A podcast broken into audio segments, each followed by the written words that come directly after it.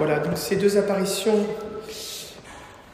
ces, deux apparitions de la Salette et Medjugorje, vrai ou faux appel à la conversion venant de Marie. Alors, voyons tout d'abord la Salette, donc je me suis servi pour cela, euh, entre autres, euh, de l'avis de Mélanie, la bergère, de la Salette, euh, Mélanie Calva, hein, par la Bégoin, et puis pour Medjugorje, je me suis servi notamment euh, d'un livre du père Alexis Vieux. Euh, vous dis tout de suite, hein, c'est un livre enfin, favorable à Medjugorje. Je trouve ça intéressant de voir l'avis un petit peu des gens qui sont en faveur. J'ai aussi utilisé un article qui est, euh, qui est contraire, hein, qui est en défaveur de Medjugorje, un article de Monseigneur Zanik, et j'essaierai justement vraiment de, voir la chose de manière la plus impartiale possible, d'étudier les choses froidement. Alors, tout d'abord pour euh, la salette, euh, petit rappel hein, de l'apparition, c'est en 1846, hein, de deux bergers qui ne se connaissaient pas, euh, se rencontrent, ils sont en train de faire paître leur vache, et Mélanie Calva voit hein, une femme en pleurs sur un, rocher, Hein, et cette femme va leur livrer plusieurs messages. Un message euh, qui concerne plutôt euh, ce qui se passe immédiatement en 1846-47, un appel à la conversion. Notre-Dame se plaint hein, notamment de ce que les gens ne respectent pas le dimanche, le jour du Seigneur. Les gens ne respectent pas le dimanche et expliquant que à cause de cela, hein, de ce non-respect du dimanche, hein, eh bien, euh, il y aura euh, des sanctions divines, si je puis dire. Hein, il y aura des, des, des, fruits vont se gâter, hein, les blés vont pourrir, etc. Euh, et d'ailleurs, c'est ce qui s'est passé. Et puis, il y a une deuxième partie euh, qu'on appelle le secret de la salette. Maximin a eu son secret, et Mélanie ne sait pas. Elle a vu la Vierge parler à Maximin, mais c'est pas ce qu'elle lui a dit. Et après, juste après, c'est Mélanie qui a son secret. Et ce secret, Mélanie a la mission de ne le révéler que dix ans plus tard, donc en 1856, 56, 58 en fait, on verra. Euh, c'est notamment ce secret évidemment qui a fait couler beaucoup d'encre avec cette phrase, euh, enfin ces phrases célèbres comme euh, Paris sera brûlé, oui, Marseille dit, Rome perdra la foi, etc. Alors, je ne vais pas m'attarder, je vous rassure, euh, mais mon topo fait 57 pages, donc je vais quand même pas mal sauter choses. euh, alors, grand B, les voyants des apparitions de la Vierge à 7 sont-ils crédibles? Sont-ils crédibles? Quelle est la destinée des deux voyants? Alors, il faut savoir que pour ces deux voyants, les difficultés, les épreuves hein, ne vont pas manquer. Au début, le, le premier évêque de Grenoble, hein, qui était un, un saint évêque, un homme d'expérience, de fait, a reconnu hein, très, vite l'apparition, a protégé les voyants. Les, et Mélanie est rentrée euh, comme pensionnaire dans un, ordre religieux local, Maxima également. Euh, et il faut vraiment faire attention dans ce domaine à se fixer sur la réalité et non pas sur ce qui s'est dit. D'ailleurs, c'est pareil pour, euh, pour. Hein. Euh, parce que c'est vrai que euh, la réputation de Mélanie Maximin est assez mauvaise. Hein, mais on verra qu'elle a été aussi le fait d'ecclésiastiques qui ont souhaité ternir cette, cette réputation et on verra pour quelles raisons. Maximin, donc euh, Mélanie, elle, euh, après avoir été refusée avec le deuxième évêque, celui qui va être hostile aux voyants, après avoir été refusée dans ses vœux religieux, euh, alors que l'institut local était tout à fait prêt à lui faire faire ses vœux, va, avoir une, vie assez itinérante, euh, assez douloureuse. Elle va passer de lieu en lieu en Angleterre plusieurs années, dans un Carmel, etc.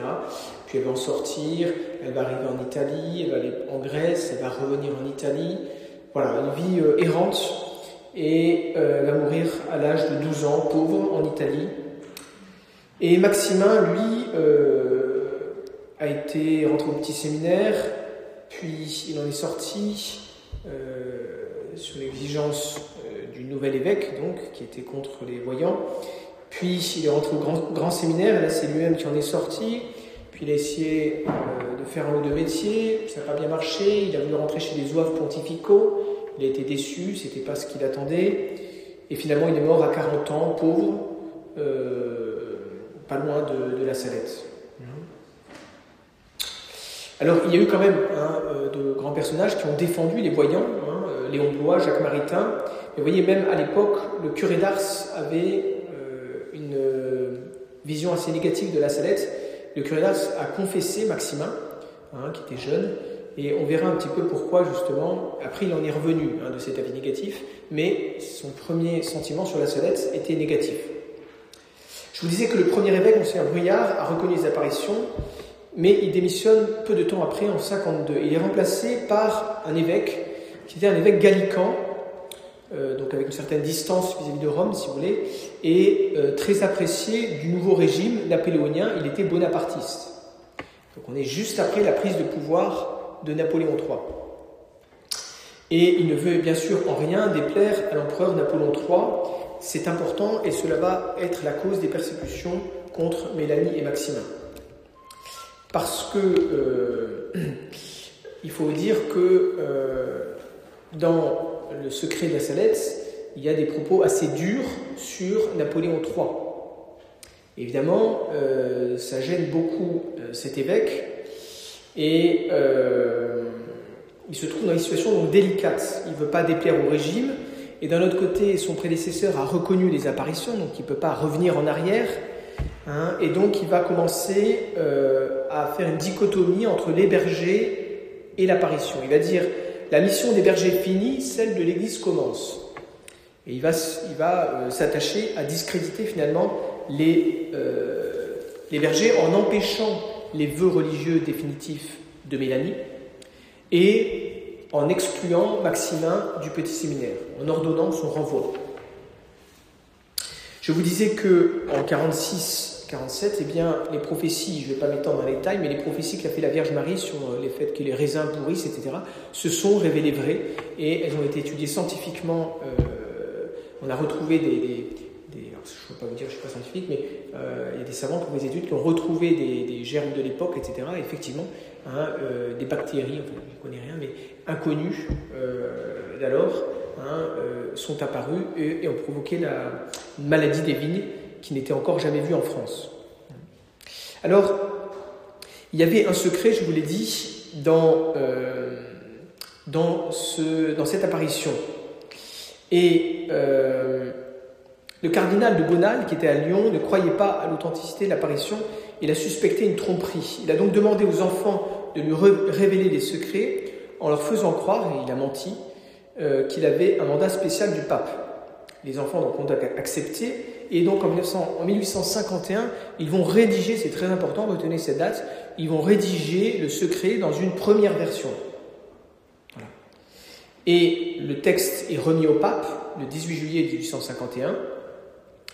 Et euh, l'évêque de Grenoble publie son décret doctrinal, donc celui qui était favorable, hein, qui a démissionné un an plus tard. Et euh, il y aura, bien plus tard, nous verrons une deuxième version du secret. Alors, euh,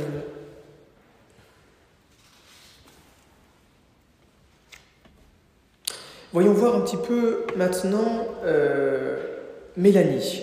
Est-ce que c'est une hystérique ou une sainte? Alors, elle a été attaquée dans sa conduite. On, en a fait une instable, une hystérique, une simoniaque même. Une simoniaque, c'est quelqu'un qui, utilise les apparitions pour faire de l'argent, si vous voulez. Euh, est-ce que c'est vrai? Alors moi j'ai lu sa vie, là, dans ce livre, que j'ai presque terminé. Euh, clairement, euh, je ne le pense pas. Hein. Sa vie a été une suite d'errance, c'est vrai. En cela, elle a une vie très différente, si vous voulez, de Sainte Bernadette hein, ou Sœur Lucie de Fatima, qui sont rentrées au couvent et qui sont morts au couvent. Hein. Elle a une vie errante, douloureuse, qui va l'amener au final quand même euh, en Italie. chez un évêque. Et là, c'est quand même intéressant parce que il y a tout un tas d'évêques qui ont été quand même béatifiés et canonisés par l'Église, de personnages, de prêtres, d'évêques, qui sont tous unanimes sur le personnage de Mélanie. Ils disent tous, tous, tous que c'est une sainte. Hein. Euh, donc je ne vais pas m'étendre, si vous voulez, sur, euh, sur les témoignages.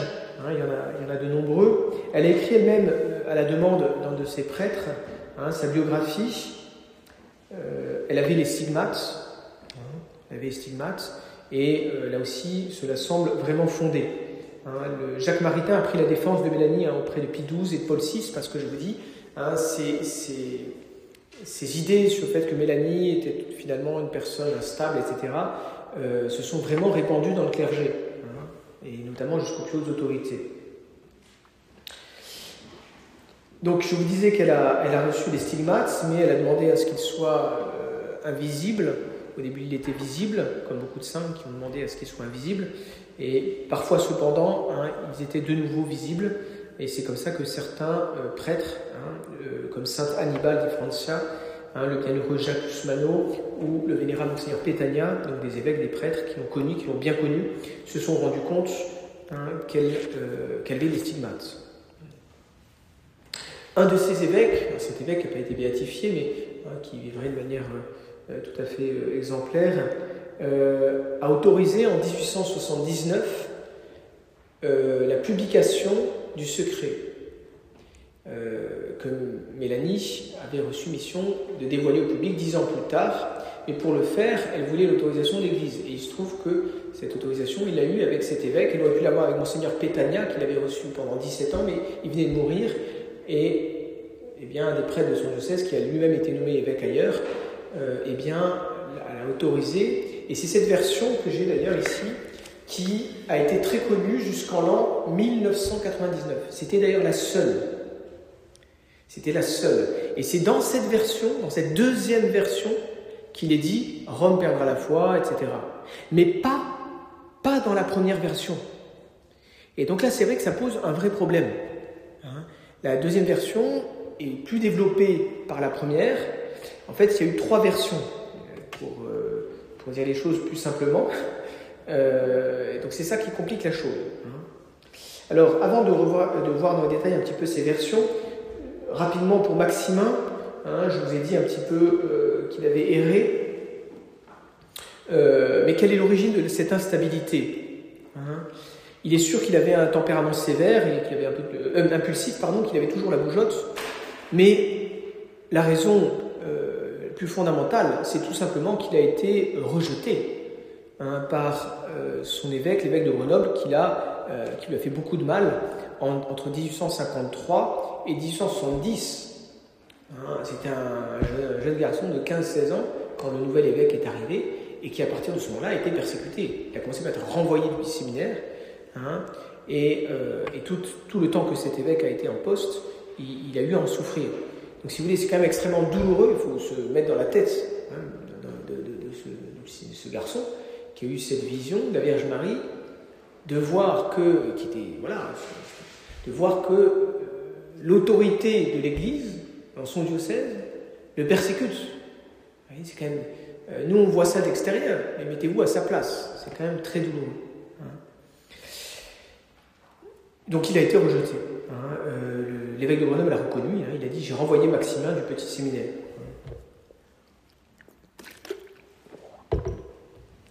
Alors, euh, je ne vais pas m'étendre non plus là-dessus. Euh, maintenant, voyons la question des secrets de la Salette.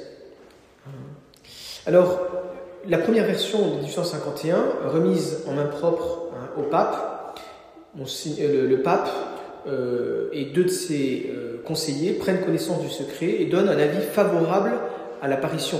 Ce qui s'explique facilement, étant donné que maintenant on connaît depuis 1999, on connaît ce secret de Fatima, le premier, la première version. Effectivement, il n'y avait pas de phrases, euh, si vous voulez, problématiques comme celles qui sont dans la deuxième version. Hein, on peut penser que euh, s'il y avait eu marqué dans la première version Rome perdra la foi, on peut penser que le pape n'aurait pas souhaité euh, qu'elle soit publiée. Mais de fait, donc, la première version a été publiée. Et en 1999, un prêtre français fait des recherches à Rome sur Fatima. Donc il fouille dans les archives de la Congrégation pour la doctrine de la foi et il tombe sur la première version du secret, en 19, celle de 1851. Du coup, il décide de faire sa thèse sur ce sujet. Alors, je vous lis euh, la première version du secret, dans la rédaction de Maxima, puisque chacun a eu son secret. Si mon peuple continue, ce que je vais vous dire arrivera bientôt, plus tôt. S'il change un peu, ce sera un peu plus tard.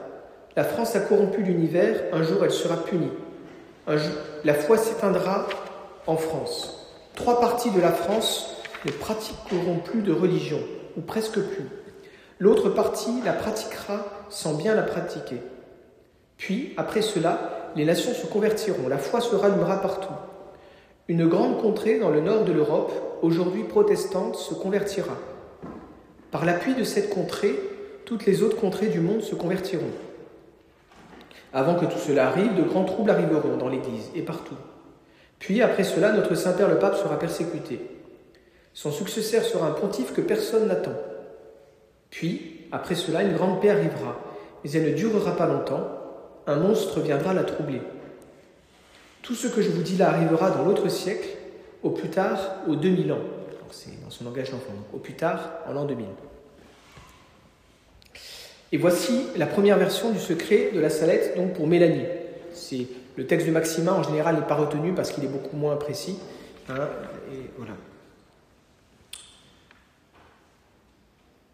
Le temps de la colère de Dieu est arrivé.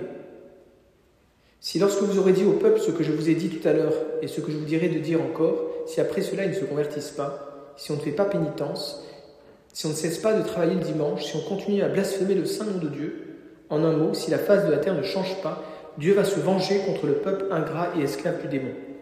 Mon fils va faire éclater sa puissance. Paris, cette ville souillée de toutes sortes de crimes, périra infailliblement. Marseille sera détruite en peu de temps. Lorsque ces choses arriveront, le désordre sera complet sur la terre. Le monde s'abandonnera à ses passions impies. Le pape sera persécuté de toutes parts. On lui tirera dessus. On voudra le mettre à mort, mais on ne lui pourra rien. Le vicaire de Dieu triomphera encore cette fois-là. Les prêtres et les religieuses et les vrais serviteurs de mon Fils seront persécutés, et plusieurs mourront pour la foi de Jésus-Christ. Une famine régnera en même temps. Après que toutes ces choses seront arrivées, beaucoup de personnes reconnaîtront la main de Dieu sur elles, se convertiront et feront pénitence de leurs péchés. Un grand roi montera sur le trône et régnera pendant quelques années. La religion refleurira et s'étendra par toute la terre, et la fertilité sera grande. Le monde, content de ne manquer de rien, recommencera ses désordres, abandonnera Dieu et se livrera à ses passions criminelles. Parmi les ministres de Dieu et les épouses de Jésus-Christ, il y en a qui se livreront au désordre, et c'est ce qu'il y aura de plus terrible. Enfin, un enfer régnera sur la terre. Ce sera alors que l'Antéchrist naîtra d'une religieuse. Mais malheur à elle. Beaucoup de personnes croiront à lui parce qu'il se dira venu du ciel. Malheur à ceux qui le croiront. Le temps n'est pas éloigné, il ne passera pas deux fois cinquante ans.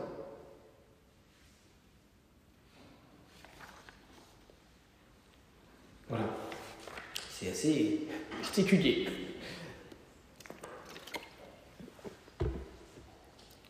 Alors, je vous dis qu'il y a plusieurs versions. Euh, Mélanie, en fait, l'a rédigé huit fois. La deuxième rédaction a été faite en 1853 à la, demande du nouvel évêque.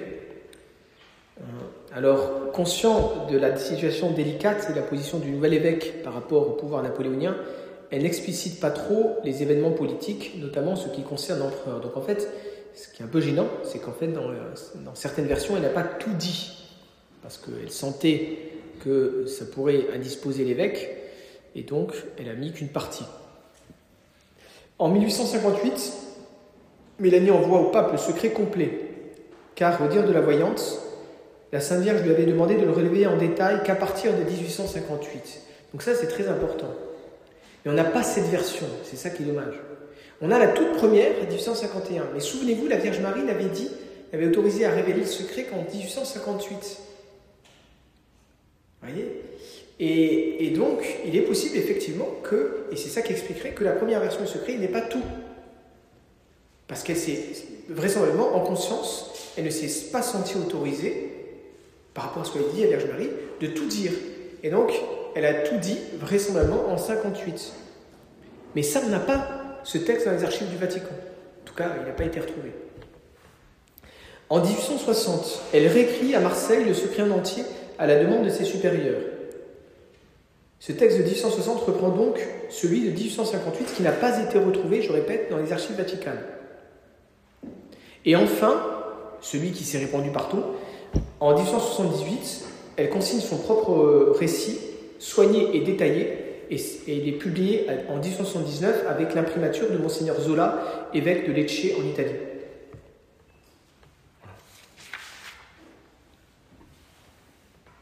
Alors, euh, ce qui est quand même assez impressionnant, c'est que ce dernier secret, la dernière version, qui est quand même euh, très très forte, c'est là où euh, il est dit, je vous l'ai dit quand même parce que c'est la plus connue, donc il y a des choses très précises, en 1865, etc. Donc le vicaire de mon fils aura beaucoup à souffrir, etc.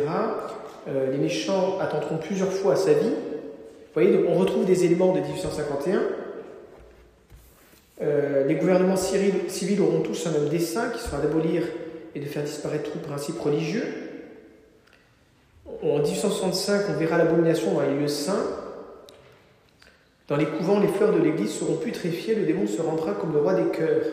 Que ceux qui sont à tête des communautés religieuses se tiennent en garde pour les personnes qui doivent recevoir. Parce que le démon usera de toute sa malice pour introduire dans les ordres religieux des personnes adonnées au péché car les désordres et l'amour des plaisirs charnels seront répandus par toute la terre. La France, l'Italie, l'Espagne et l'Angleterre seront en guerre. Le sang coulera dans les rues, le français se battra avec le français, l'italien avec l'italien. Ensuite, il y aura une guerre générale qui sera épouvantable. Pour un temps, Dieu ne se souviendra plus de la France ni de l'Italie, parce que l'évangile de Jésus-Christ n'est plus connu. Les méchants déploieront toute leur malice. On tuera, on se massacrera mutuellement jusque dans les maisons. Au premier coup de son épée foudroyante, les montagnes et les natures entières trembleront d'épouvante, parce que les désordres et les crimes des hommes percent, la, voûte des cieux. Paris sera brûlé, Marseille englouti. Plusieurs grandes villes seront ébranlées, englouties par des tremblements de terre. Les justes souffriront beaucoup. La prière pénitence monteront jusqu'au ciel. Alors Jésus-Christ, par un acte de justice, commandera à ses anges que tous ses amis soient mis à mort. Tout à coup, les persécuteurs de l'Église de Jésus-Christ et tous les hommes adonnés au péché périront, et la terre deviendra comme un désert. Alors se fera la paix, la réconciliation. Les nouveaux rois seront le bras droit de la Sainte Église, qui sera forte, humble, pieuse, pauvre, zélée et imitatrice des vertus de Jésus-Christ. L'Évangile sera prêché partout, les hommes feront de grands progrès dans la foi, parce qu'il y aura une unité parmi les ouvriers de Jésus-Christ. Cette paix ne sera pas longue. 25 ans d'abondante récolte. Donc ça rejoint ce que disait Maximin. Hein. L'abondance fera que les gens retomberont le péché. 25 ans d'abondante récolte feront oublier que les péchés des hommes sont cause de toutes les peines qui arrivent sur la terre. Un avant-coureur de l'Antéchrist, avec ses troupes de plusieurs nations, combattra contre le vrai Christ, le seul sauveur du monde. Il répandra beaucoup de sang et voudra anéantir le culte de Dieu pour se faire regarder comme un Dieu. Il y aura des guerres jusqu'à la dernière guerre, qui sera alors faite par les dix rois de l'Antéchrist, lesquels rois auront tous un même dessein et seront les seuls qui gouverneront le monde. Avant que ceci arrive, il y aura une espèce de fausse paix dans le monde. On ne pensera qu'à se divertir. Les méchants se livreront à toutes sortes de péchés.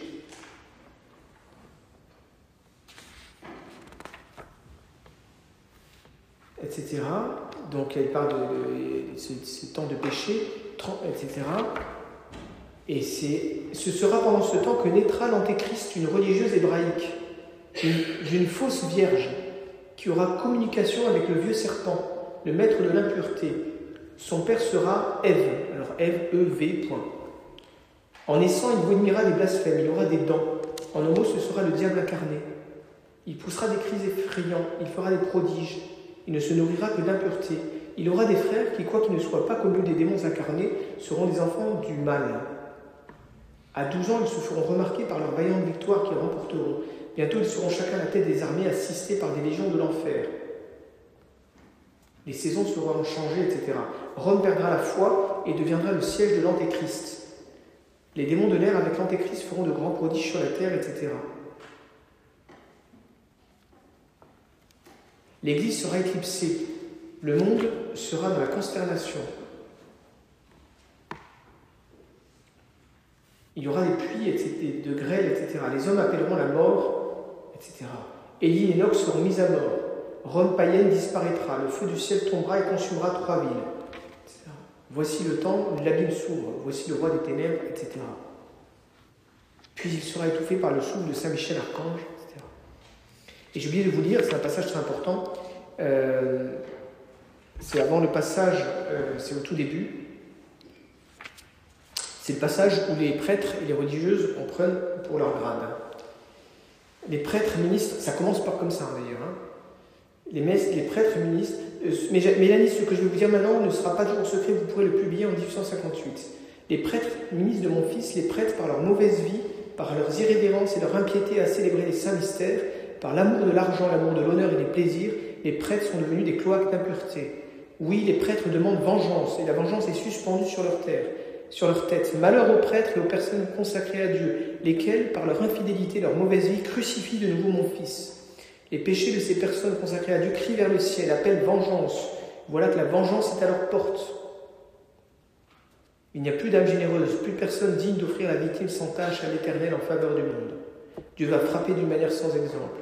Les chefs et conducteurs du peuple de Dieu ont négligé la prière et la pénitence, et le démon a obscurci leur intelligence. Etc. Que le vicaire de mon fils, le souverain pontife Pie IX, ne sorte plus de Rome après l'année 1859, et qu'il soit ferme et généreux, qu'il combatte avec les armes de la foi et l'amour, qu'il se méfie de Napoléon, son cœur est double, et quand il voudrait être à la fois pape et empereur, bientôt Dieu se retirera de lui, il est cet aigle qui, voulant toujours s'élever, tombera sur l'épée dont il voulait se servir pour obliger les peuples à se faire élever. L'Italie sera punie de son ambition en voulant secouer les joues du Seigneur des Seigneurs, elle sera livrée à la guerre, les églises seront fermées profanées, les prêtres chassés, etc., on les fera mourir, etc. C'est ce qui s'est passé avec Garibaldi, bien sûr, dans les années euh, qui ont suivi.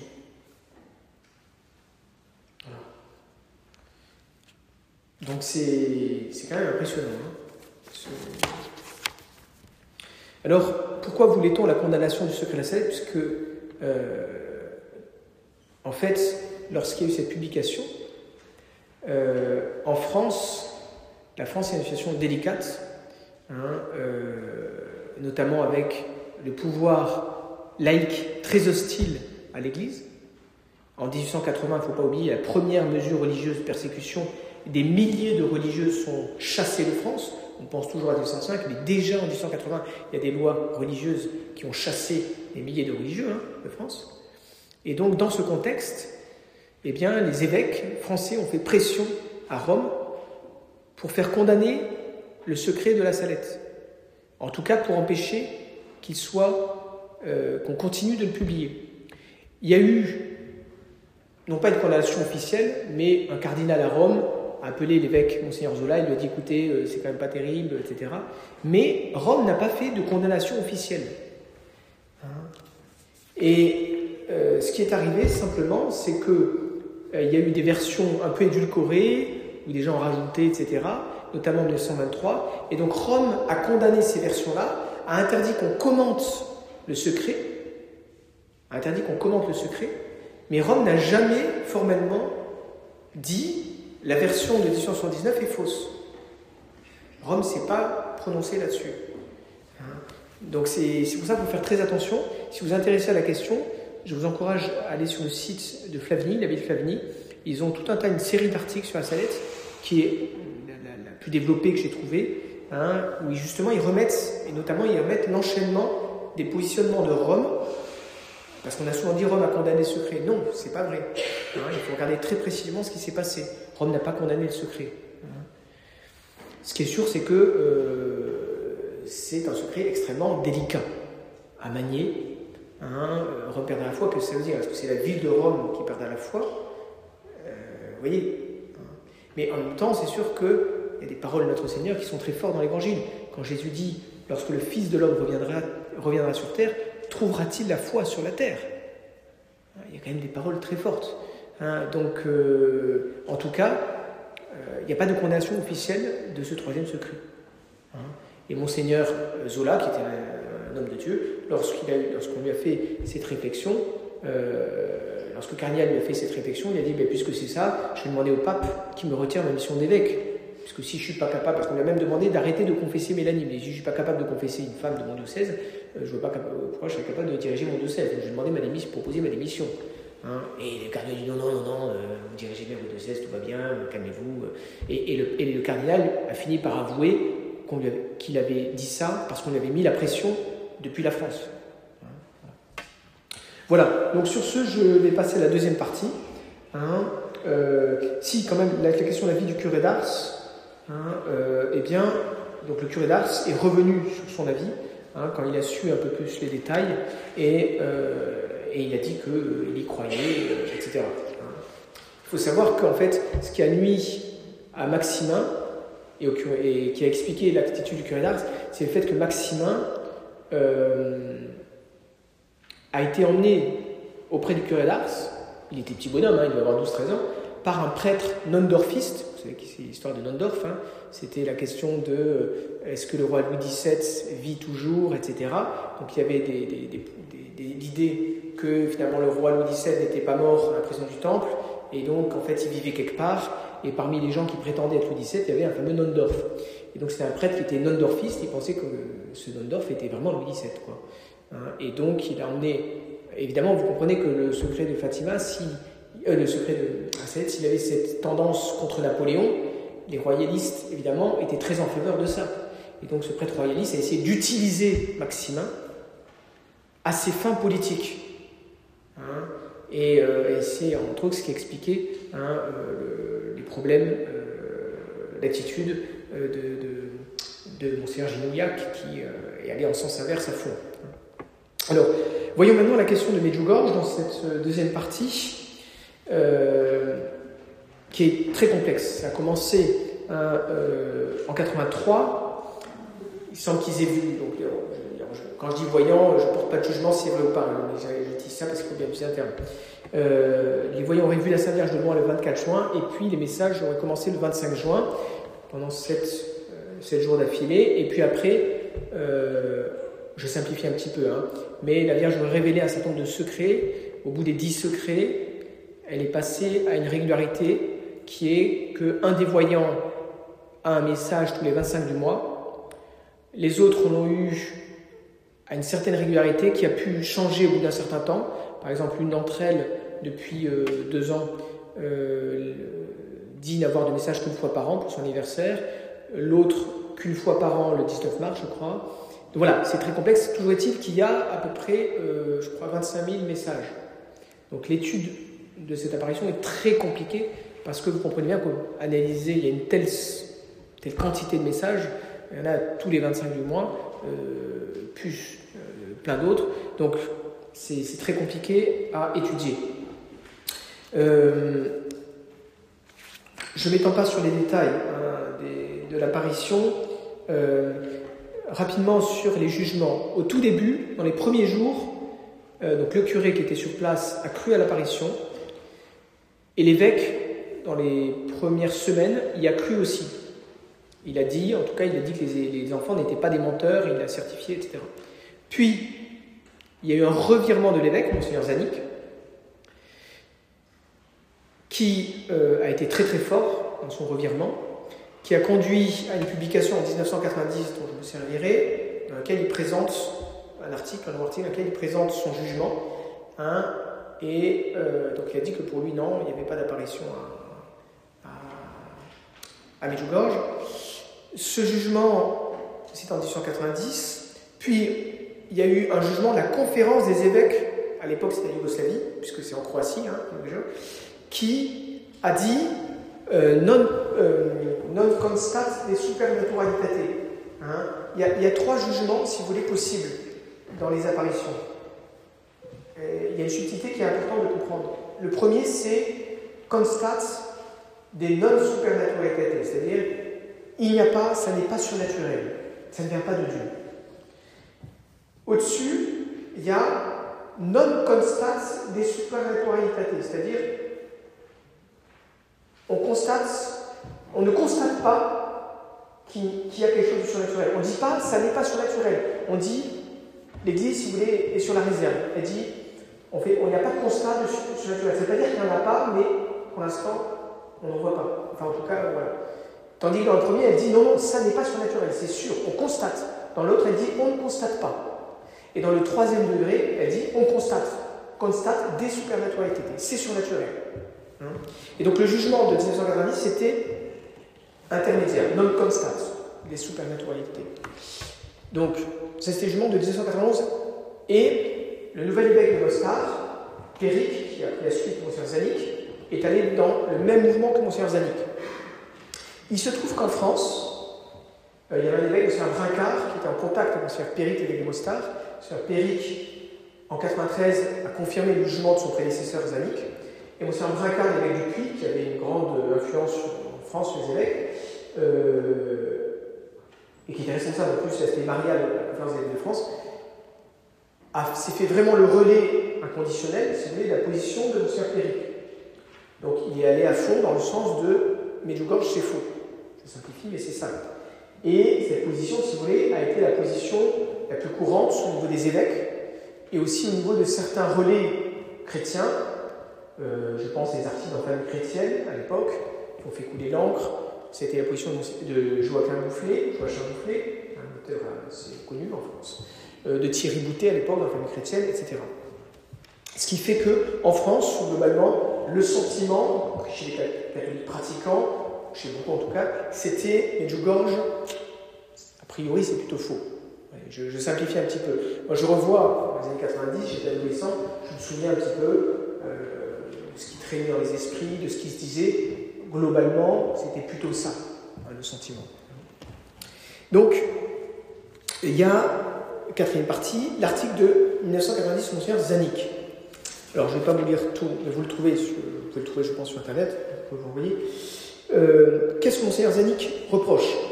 Il reproche du mensonge, ce qu'il dit dans son article, du mensonge, hein, la, crédibilité des voyants, euh, notamment parce que euh, ils n'auraient pas dit, au début ils ont dit, on, était allé chercher le mouton. Et puis après ils ont dit, en fait, on est allé fumer. Voilà, parce que évidemment les parents ne les autorisaient pas à fumer, donc ils seraient allés fumer et non pas euh, le premier jour, hein, quand ils, sont allés là-bas. Euh, donc plusieurs, bon, il cite en tout cas des choses qui lui paraissent, lui, d'après lui, des mensonges des voyants. Euh, il reproche également euh, une attitude des enfants qui encouragerait le fait que la Notre-Dame, dans les messages, encouragerait la rébellion des enfants contre l'autorité de l'évêque. Euh, il est clair que l'évêque n'a pas été tendre avec euh, l'apparition, avec les voyants, etc.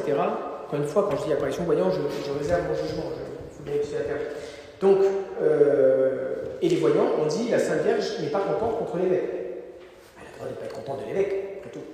Bon, mais évidemment, l'évêque n'était pas content que la Vierge dise qu'elle n'est pas contente de lui. Vous comprenez bien. Ça, ça, se comprend aussi. Hein. Euh, quel est le contexte?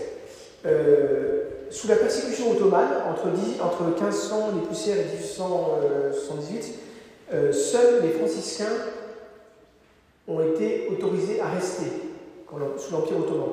Et ils ont aidé la population à résister à la pression ottomane. Et donc les gens étaient très attachés au clergé franciscain.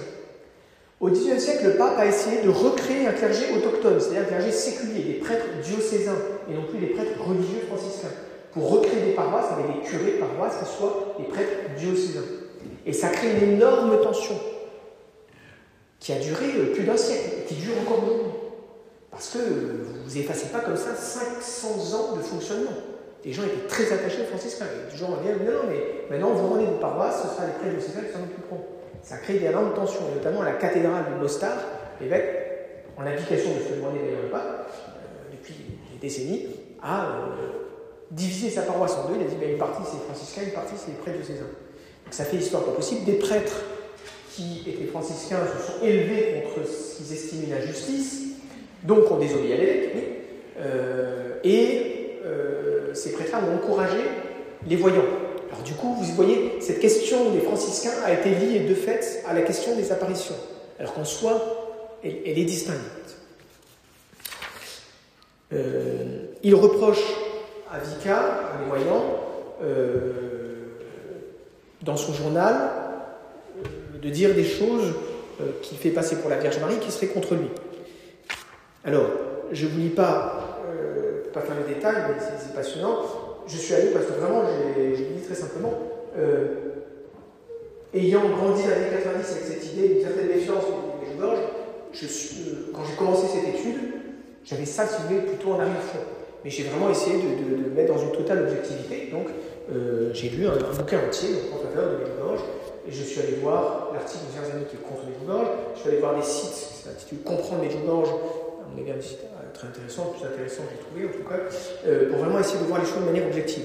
Et justement, dans ce site Comprendre le gorge, euh, personne, par exemple sur cette question du journal de Vika, euh, révèle un certain nombre de choses sur l'attitude de l'évêque, hein, qui, a, qui, a, révélé publiquement des choses du journal alors que les, enfants, l'enfant lui avait confié son journal intime, et l'évêque s'est permis de publier des choses, là, et dit, donc il montre quand même que dans l'attitude de l'évêque, il y a tout un tas de choses qui ne vont pas. Par ailleurs, et ça c'est une clé de compréhension, euh, il faut savoir que le curé du Borges a été emprisonné parce que les communistes à l'époque qui régnaient sur les Yougoslavie étaient très mécontents, évidemment, euh, de l'animation autour de Medjugorje, de ces événements. Et il y a, et ça on le sait aujourd'hui, on le sait, les services secrets communistes ont fait pression sur l'évêque pour qu'il fasse terminer ces choses-là. Donc quand l'évêque dit non, je n'ai pas reçu de pression, c'est pas vrai. Il y a eu des pressions du pouvoir politique. Est-ce que c'est pour ça qu'il a perçu l'apparition, enfin qu'il a quitté contre la pression euh, Lui le nie, mais on sait de manière certaine qu'il y a eu des pressions du pouvoir politique sur lui. C'est une certitude de ça. Vous voyez? Donc l'évêque euh, n'est pas euh, exempt, si vous voulez, de, comportement euh, pécamineux, appelons chat chat, dans la manière dont il s'est comporté avec les voyants et avec les prêtres franciscains notamment. Euh, il reproche des déclarations contradictoires, donc il dit bah, les témoins ne sont pas crédibles. Euh, je passe. Alors, quels sont, grand 5, quelles sont les difficultés soulevées? Alors, euh, premièrement, une déclaration dans un des messages où la Vierge dit toutes les religions sont égales. Alors, euh, c'est effectivement assez problématique. La traduction est juste, hein, ce n'est pas une fausse euh, traduction. Alors vous avez des gens qui vont essayer de trouver, si vous voulez, des explications. Je vous les cite, je ne vous dis pas que je suis d'accord ou pas, je vous les cite. Première interprétation qui serait fausse, donc ça c'est quelqu'un qui défend l'apparition. Les religions se valent en elles-mêmes, toutes les religions s'équivalent, ce qui serait très faux.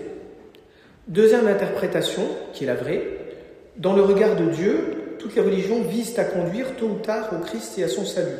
En ce sens, elles sont égales devant Dieu. Cette interprétation est vraie, etc. Alors, on peut douter, personnellement, je ne suis pas tout à fait d'accord, même pas d'accord du tout, le fait de dire que dans le regard de Dieu, toutes les régions visent à conduire tôt ou tard au Christ et à son salut. Euh, voilà. Mais en tout cas, c'est comme ça que cet auteur le voit. Troisième interprétation qu'il propose, vrai, tout homme, quelle que soit sa religion, est aimé également, car et infiniment par Dieu, c'est évident. Oui, mais sauf que là, il n'est pas dit toutes les religions, il n'est pas dit tous les hommes sont égaux. Là aussi, ce serait à réfléchir. Il dit toutes les religions hein, euh, sont égales. Alors, la personne qui est en faveur de, hein, dit J'ai vérifié la traduction de ce message problématique. Voici, et en fait, il y avait trois questions-réponses, parce que c'est des gens qui ont proposé aux enfants de, aux enfants de poser des questions à Sainte Vierge. Question à la Sainte Vierge. Est-ce que toutes les religions sont bonnes? Réponse de la Sainte Vierge. Toutes les religions sont les mêmes devant Dieu.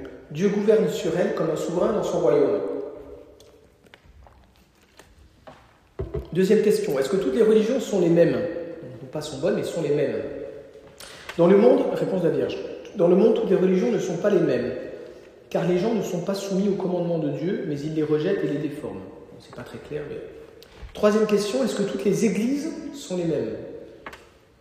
quel est le sens du mot église Est-ce que c'est l'église catholique, l'église protestante? Est-ce que c'est l'église, la paroisse Saint-Elle, la paroisse Saint-Elle Réponse non. Dans certaines églises, j'ai l'impression que la réponse de la Vierge, elle prend plutôt le mot église dans le sens des paroisses, on prie plus que dans d'autres. Cela dépend aussi des prêtres qui animent la prière et la force de la grâce qu'ils portent en eux. Voilà. Bon. Euh, deuxième explication, donc, notre personne en faveur de euh, Medjugorje, elle écrit elle essaie de trouver une réponse euh, en prenant en compte le contexte. Elle dit, il faut, la plupart des temps, quand une révélation comporte des messages, ils sont confiés à des personnes choisies qui deviennent des instruments au service de cette cause. La plupart du temps, ces personnes ne sont pas choisies en vertu de leur propre mérite.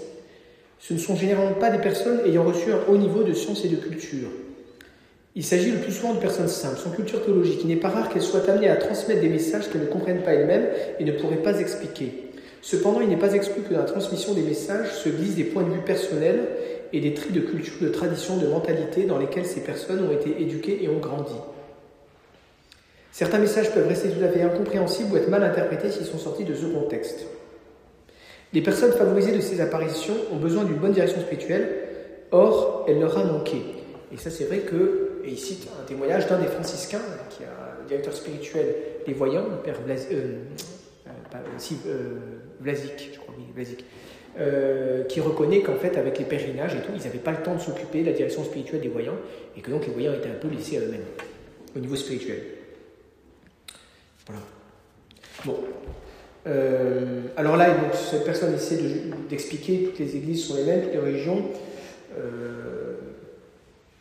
Bon, alors il essaie de, Moi, très franchement, je ne suis pas très convaincu de cette explication, parce que les mots ont quand même un sens. Est-ce que toutes les religions sont égales? Si on pose la question clairement comme ça, la réponse est claire. Non, il y a une seule vraie religion. Et il faut être très très clair. Aujourd'hui, on n'est plus malheureusement dans l'Église, et donc euh, les gens n'y voient plus clair, mais, c'est quand même un problème. Hein. Mais en même temps, vous voyez, il faut être honnête, il faut chercher la, chercher la vérité. Hein. Euh, à un autre moment, la chronique mentionne une autre réponse de la Vierge. Hein? Gospa, veux-tu dire quelque chose à ce peuple? Réponse la Vierge, il n'y a qu'un seul Dieu, qu'une seule foi. Voyez, ça va en sens inverse de, du message précédent. Alors, euh, Petit 3, réflexion personnelle concernant une, certaine incohérence. Euh, si tel était le message de Marie, que les gens sont égales, il est en tout cas en parfaite consonance avec le modernisme ambiant qui a tendance à relativiser l'importance de la vraie religion et la fausseté des fausses religions. Mais ce qui est assez surprenant, c'est que dans certains messages, la Vierge Marie parle du modernisme. Hein, je vous cite vous, petits enfants, priez et luttez contre le matérialisme, le modernisme et l'égoïsme que le monde vous offre.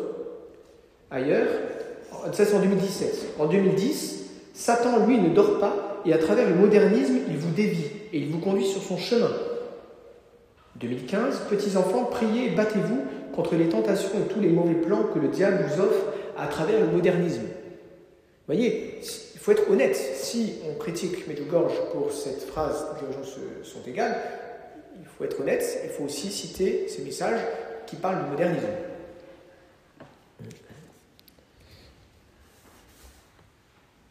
Alors, euh,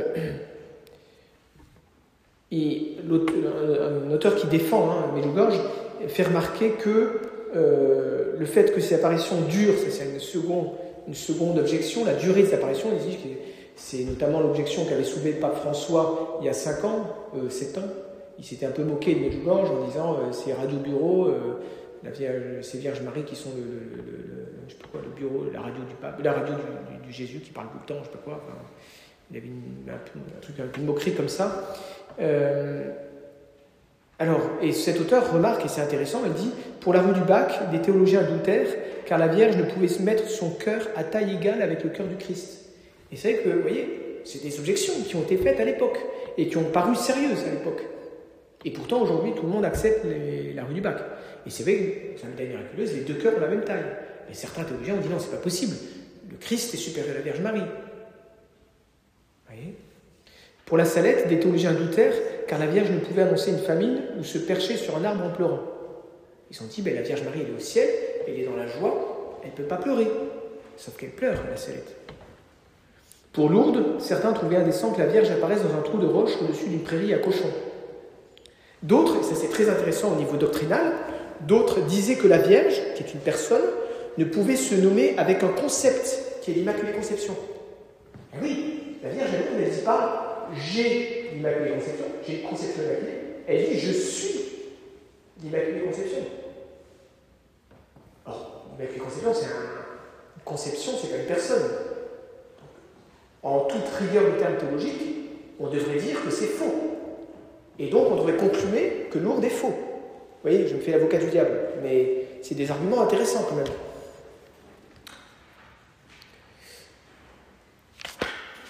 Alors, les voyants, euh, c'est l'occasion de rajouter quels sont, si vous voulez, les critères sur lesquels l'Église se fonde pour la reconnaissance d'une apparition.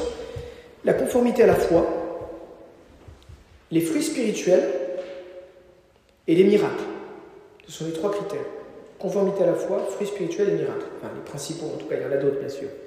Alors, d'abord, tout d'abord, précisons qu'au niveau des voyants, il y a eu plusieurs expertises médicales qui toutes ont conclu au fait qu'il n'y avait pas de supercherie, en tout cas, euh, cliniquement, euh, euh, mesurable.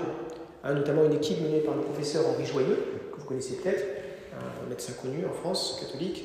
Hein, ils ont fait, pendant des extades, des apparitions, ils ont fait des analyses, électroencéphalogrammes, etc.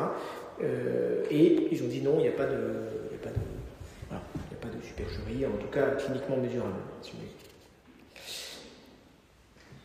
Et euh, je passe, je passe, je passe, grandir le message. Alors, euh, l'évêque des lieux interdit la publication des messages. C'est vrai que les messages ont été publiés. Nous avons dit qu'il y a une désobéissance. C'est vrai, on peut, effectivement, sur certains points, je pense qu'on ne peut pas nier que les voyants ont désobéi. Hein. Mais, d'abord, ils ne sont pas exempts pas le Christ, ils ne sont pas exempts de, euh, comment dire, de, fautes. Hein, ils peuvent faire des péchés. Hein. Euh, Jeanne d'Arc l'a fait, on verra, elle a fait des péchés.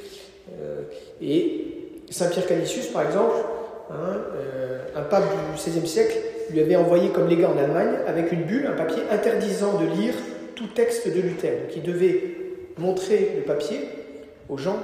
Ce papier du pape interdisait de lire un texte de Luther. Et Saint Pierre Canisius, qui se rendait compte de la situation pratiquement sur place, il s'est dit si je fais ça, c'est la catastrophe. C'est la catastrophe. Si on interdit aux gens de lire Luther, ils vont croire que justement on leur cache la vérité, etc. Donc il ne faut pas. Donc en fait, il a mis la bulle dans sa poche. Saint-Pierre Canisius a mis la bulle du pape dans sa poche et il ne l'a pas, pas montré aux gens.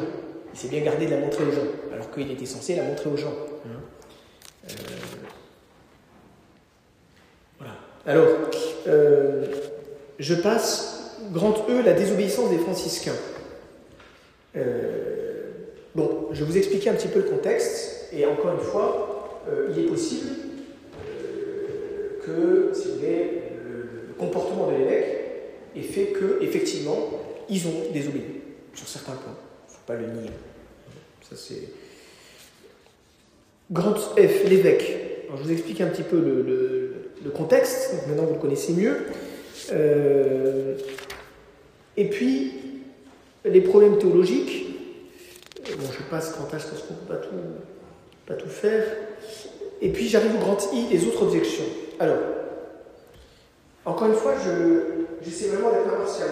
Et je vous dis très simplement, je n'ai pas d'avis définitif sur la question. Après l'avoir étudié en profondeur, je n'ai pas d'avis définitif sur la question. Peut-être que j'irai un jour pour voir ça ressemble sur place, mais je n'ai pas d'avis définitif sur la question. Et ça tombe bien, l'Église ne nous oblige pas d'avoir un avis définitif sur la question.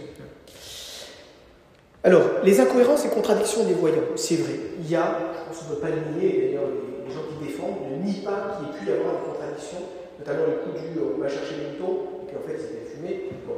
Euh, mais je me fais l'avocat du diable et je remarque que Sainte Jeanne d'Arc a aussi fait marche arrière. Elle s'est aussi contredite. À un moment, Sainte Jeanne d'Arc, on lui a mis la pression et on lui a dit, bah, signez là, comme quoi vous n'avez pas eu l'apparition, et elle a signé. Elle l'a signé. Et après, elle a regretté. Elle a dit, je n'aurais jamais dû faire ça, mais de fait, elle a signé. Vous voyez? Autre objection, les erreurs. Ben, voilà, la question toutes les religieuses sont égales. Là, j'avoue que moi, je ne suis pas convaincu.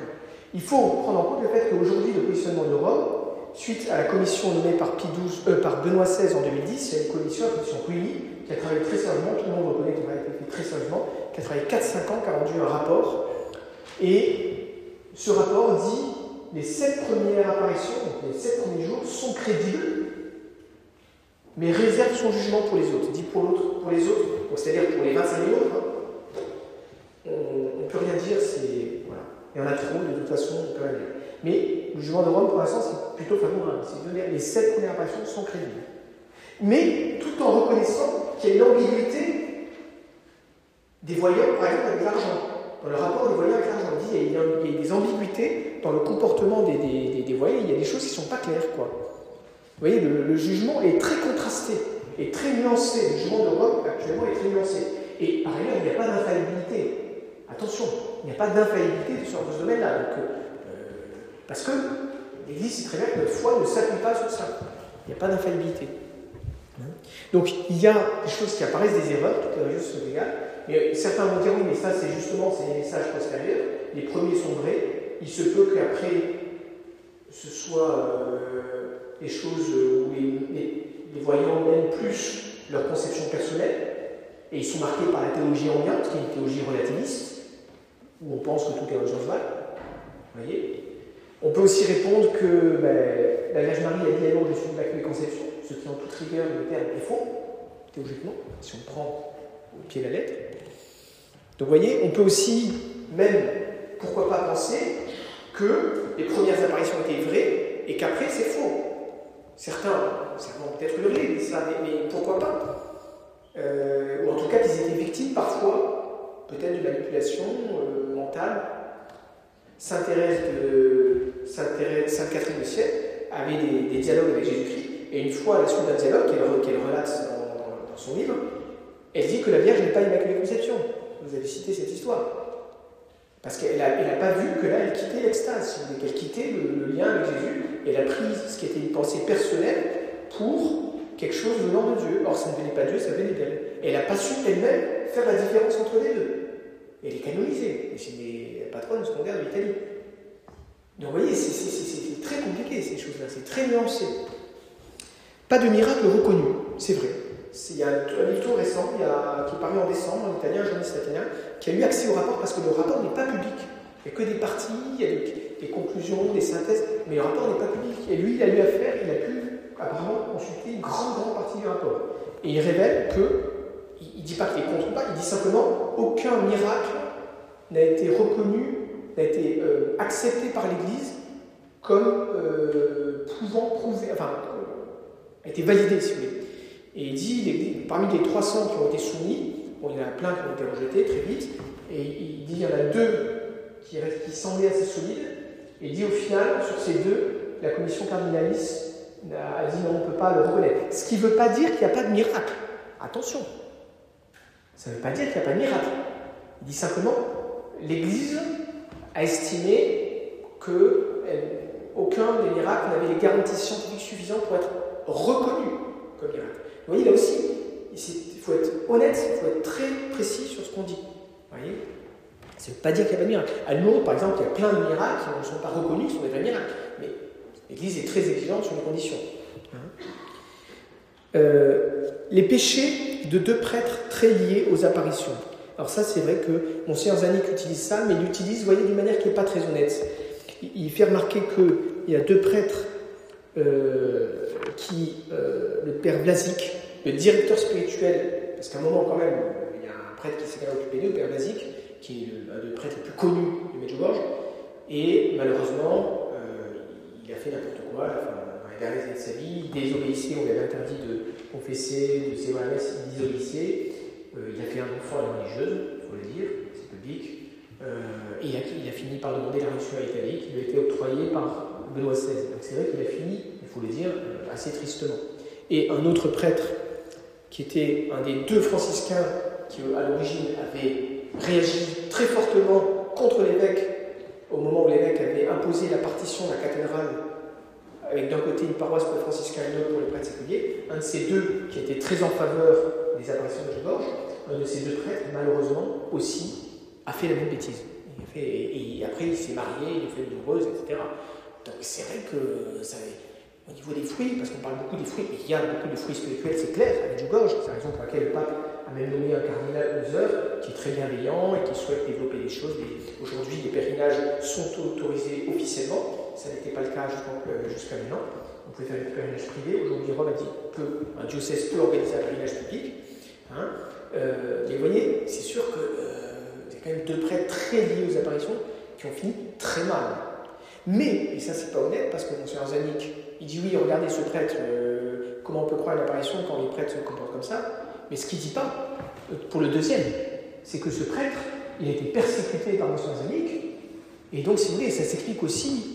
Un prêtre qui est mis à bout, qui est mis à bout, il est persécuté, il finit par péter un plomb, quoi. Vous voyez? Et ça, donc il y a quelque chose qui n'est pas très honnête. C'est pas parce qu'il a fait une bêtise à la fin de sa vie qu'il n'a pas eu une vie exemplaire jusqu'à un certain moment de sa vie. Et surtout, il faut expliquer pourquoi il a fait cette bêtise. Et si c'est l'évêque qui est responsable, il ne peut pas, après, montrer ce, prêtre du doigt et dire regardez, il s'est comporté comme un boujat. et le fait qu'il y ait des prêtres qui soient très mal comportés aux côtés, aux côtés c'est un directeur spirituel, comment des voyants, euh, aux côtés des voyants, ça ne dit pas forcément que l'apparition n'est pas vraie. Gilles de Ré, compagnon de Sainte Jeanne d'Arc, Gilles de Ré, compagnon proche de lutte de d'Arc, qui a fait la guerre avec elle, qui a livré Orléans et tout, il a été condamné pour pédophilie, des crimes épouvantables, il a tué des enfants avec les pires services, il a été brouillé, etc. Hein. De Ré. Donc euh, voilà, c'est.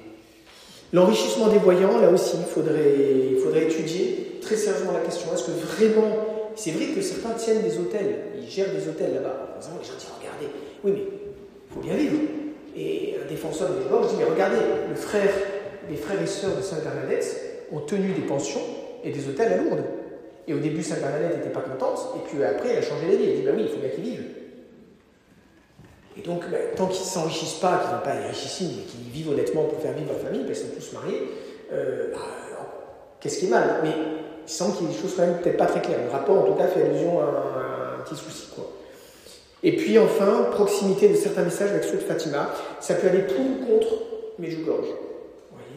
Parce qu'il y, a beaucoup d'invitations au cœur immaculé. Hein. Euh, il y a des paroles qui sont quasiment comme Fatima. Beaucoup d'hommes sont empêchés parce qu'il n'y a personne qui se sacrifie et prie pour conversion. Je vous invite à être plus proche de moi, aimer mon cœur immaculé, consécration. Je veux que les gens se consacrent à mon cœur immaculé, etc. Et la Vierge parle de Fatima. Certains vont dire, bah ça prouve que c'est une imitation, un plagiat, et d'autres vont dire, bah, ça prouve que c'est vrai. Voilà, en conclusion, je ne peux pas vous donner de jugement. Moi, personnellement, je suspends mon jugement. Pas parce que je suis normand, mais parce que je, suis partagé. Je suis partagé. Je suis assez surpris, je ne vous cache pas, par la mouvance. Certains disent, bon, c'est aujourd'hui les jeunes, ils sont saturés d'informations, donc c'est bien que la Vierge se rappelle à eux souvent. Pourquoi pas? Euh, moi personnellement, ça, ça me surprend. La nature des messages, je suis, allé, voir un certain de messages, les récents, donc les 25 du mois. C'est vrai que c'est très simple, c'est toujours simples. En général, c'est pas tous les 4 matins qu'il y a un problème, comme toutes les régions sont égales. Il n'y a aucun souci dans la nature des messages. C'est vrai que c'est très simple. le, style, je trouve ça un peu, euh, pas enfantin, mais euh, un peu simple. mais encore une fois, hein, sa Vierge est plus grande que nous, donc elle parle comme elle veut. Hein, je terminerai par cette citation de Sainte-Marie Montfort. Voilà. Et puis il dit simplement Les dévots critiques sont pour l'ordinaire des savants orgueilleux, des, esprits forts et suffisants. Donc ça, je ne dis pas pour. Euh, mais je, je dis en général par rapport à toutes les apparitions. Hein. Euh, il faut garder la raison. Garder la raison. L'Église est toujours très prudente. Et en même temps, il y a un autre excès qui est l'excès de prudence. Les dévots critiques sont pour l'ordinaire des savants orgueilleux, des esprits forts et suffisants qui ont au fond quelques dévotions à la Sainte Vierge et qui critiquent presque toutes les pratiques de dévotion à la Sainte Vierge que les gens simples rendent simplement et saintement à cette bonne mère. Ils révoquent en doute tous les miracles qui soient rapportés par des auteurs de dignes de foi ou des prodiges des ordres religieux qui font foi et miséricorde de la puissance de la Sainte Vierge. Ces sortes de faux dévots et de gens orgueilleux et mondains sont beaucoup à craindre. Ils font un, temps, ils font un dommage infini à la dévotion à la très Sainte Vierge ils en éloignent les peuples d'une manière efficace sous prétexte d'en détruire les abus. Voilà, je suis pour répondre aux questions après. je vous salue Marie. Au nom du Père, et du Saint-Esprit, ainsi soit Je vous salue Marie, pleine de grâce.